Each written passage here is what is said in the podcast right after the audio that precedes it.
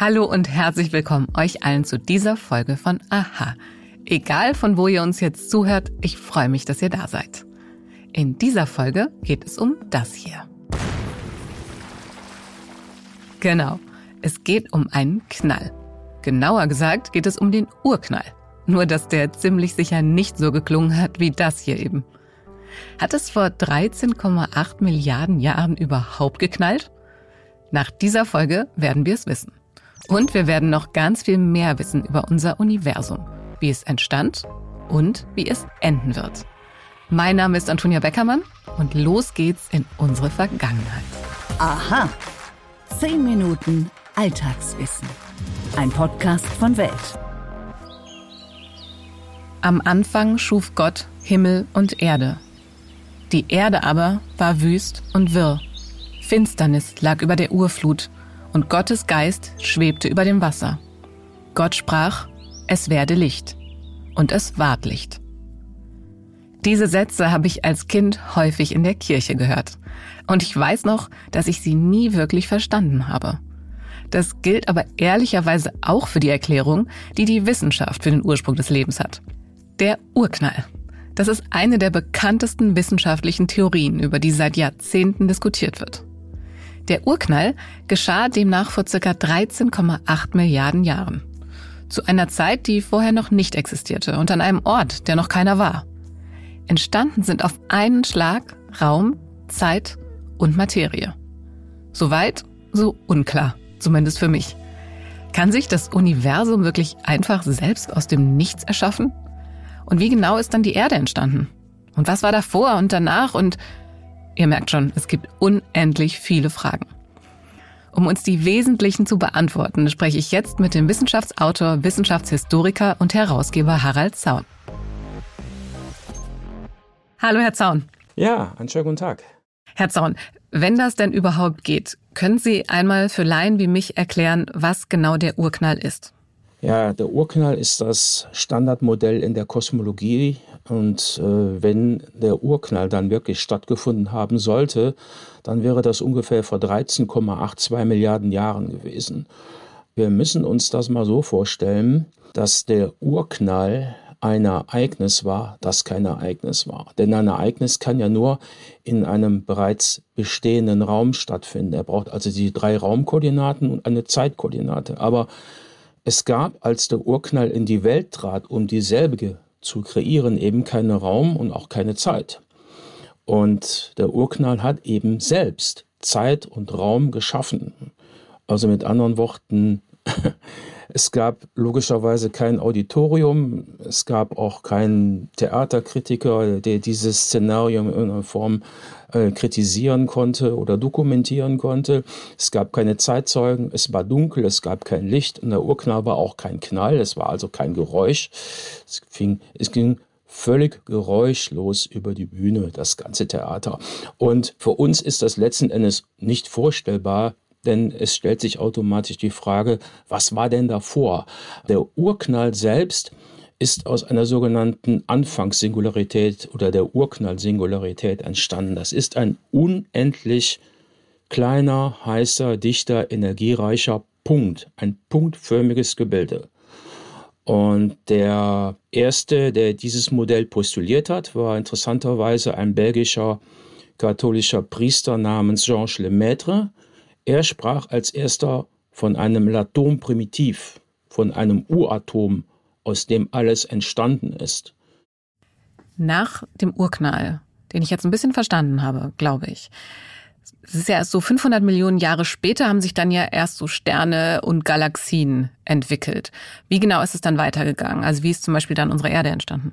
Ja, das sind ja mehrere Prozesse, die stattgefunden haben. Man muss erst mal sagen, bis 400.000 Jahre nach dem Urknall gab es eigentlich nur so eine Art Urplasma, in dem Quarks, Antiquarks, praktisch die, die heutigen Bausteine der, der Teilchen, der Baryonen, äh, also durch die hohen Temperaturen mehr oder weniger einfach ein, so eine Art Schattendasein führten. Es gab auch noch kein Licht und die Protonen und Neutronen waren also in dieser kosmischen Ursuppe mit, äh, die flitzt mit hoher Geschwindigkeit durch die äh, hohe Temperaturen. Als sich das Universum dann aber abkühlte, haben dann nach 380.000 Jahre später konnten dann die ersten Wasserstoffatome zueinander finden und äh, dann auch im Zuge der sogenannten stellaren Nukleosynthese sind dann in den Sternen selber auch die schweren Elemente entstanden, herangezüchtet worden, sage ich mal. Und was da natürlich, man muss das alles in einem chronologischen Kontext sehen. Es gibt, also der Urknall ist ja nur der Beginn des Universums und das Urknallmodell erklärt ja nicht, warum etwas äh, explodiert. Es gibt ein wundervolles Zitat von einem äh, amerikanischen Astrophysiker, das möchte ich mal gar nicht zitieren dürfen. Er hat nämlich geschrieben, die klassische Urknalltheorie beschreibt die Nachwirkungen der Explosion, doch sie unternimmt keinen Versuch zu erklären, was knallte, wie es knallte, weshalb es knallte. Und wir tappen hier alle noch im Dunkeln und wir wissen noch nicht genau, wann die ersten Galaxien genau entstanden sind. Die neuesten Beobachtungen des James Webb Teleskop deuten darauf hin, dass schon 300 Millionen Jahre danach die ersten Galaxien entstanden sind. Also es ist einfach so. Sterne entstehen und starben und im Zuge von Supernovae schleudern sie die ganze Materie hinaus ins All und daraus entstehen dann auch äh, neue Sterne, Planeten und äh, die formieren sich dann. Bei uns war es dann halt so vor 4, sechs Milliarden Jahre ist unser Sonnensystem entstanden und die Erde schon kurz danach. Und das sind allerdings sehr komplexe Vorgänge. Hier müssten wir schon eine Extrasendung für produzieren, um, um in die Materie mal ein bisschen tiefer einzutauchen. Dann bleiben wir beim Urknall, den ja den ja mehrere Physiker mittlerweile auch mit Skepsis betrachten. Wie ist denn jetzt der aktuelle Stand der Forschung? Sie haben ja am Anfang auch gesagt, sollte es ihn gegeben haben. Also der Urknall oder das Big Bang Modell ist noch das klassische Standardmodell. Es steht logischerweise in ständiger Kritik im Fokus, auch gerade durch die neuen Beobachtungen. Aber es hat als einziges Modell eine lange Historie, hat die besten Indizien. Ich darf an die Mikrowellenhintergrundstrahlung erinnern, an die Rotverschiebung, äh, mit dem wir ja feststellen können, dass, die, dass das Universum expandiert, also dass die Galaxien von, sich von uns entfahren, und zwar je weiter weg, desto höher die Geschwindigkeit. Bislang haben wir noch keine genaue Erklärung. Das hängt auch mit der dunklen Energie zusammen, eine un, unbekannte Energieform, von der wir auch noch keine Rechenschaft ablegen können, was das genau ist. Aber das Urknallmodell erklärt natürlich nicht, was davor war. Und da gibt es andere Modelle sogenannte Pre-Big Bang-Modelle. Schleifengravitation und es gibt auch die Stringtheorie, die hier ansetzt. Das Urknallmodell ist ein Modell, das schon gute Indizien vorweist, aber es lässt sich einfach nicht beweisen, dass es stattgefunden hat. Ich würde mit meiner letzten Frage jetzt doch einmal noch versuchen, nach ganz vorne zu springen. Jetzt haben wir über den Urknall, den Anfang des Universums gesprochen. Wie wird denn unser Universum zu Ende gehen? ja, es gibt die Beobachtung, dass unser Universum mit zunehmender Geschwindigkeit expandiert. Es wird immer größer.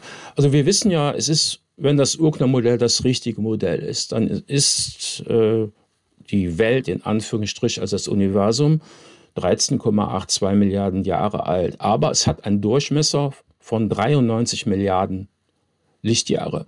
Also mit anderen Worten, äh, das klingt ja wie ein Widerspruch, aber Sie müssen bedenken, seitdem das Universum existiert, expandiert es. Praktisch wie so ein Luftballon, den man aufbläst. Man macht überall ein paar Punkte drauf, die stehen repräsentativ für Galaxien. Und wenn man das aufbläst, dann sieht man, dass sich die Galaxien logischerweise durch äh, die Vergrößerung des Luftballons sich voneinander entfernen. Und so ist es auch äh, mit unserem Universum, das jetzt wirklich einen, einen so einen riesigen Durchmesser hat.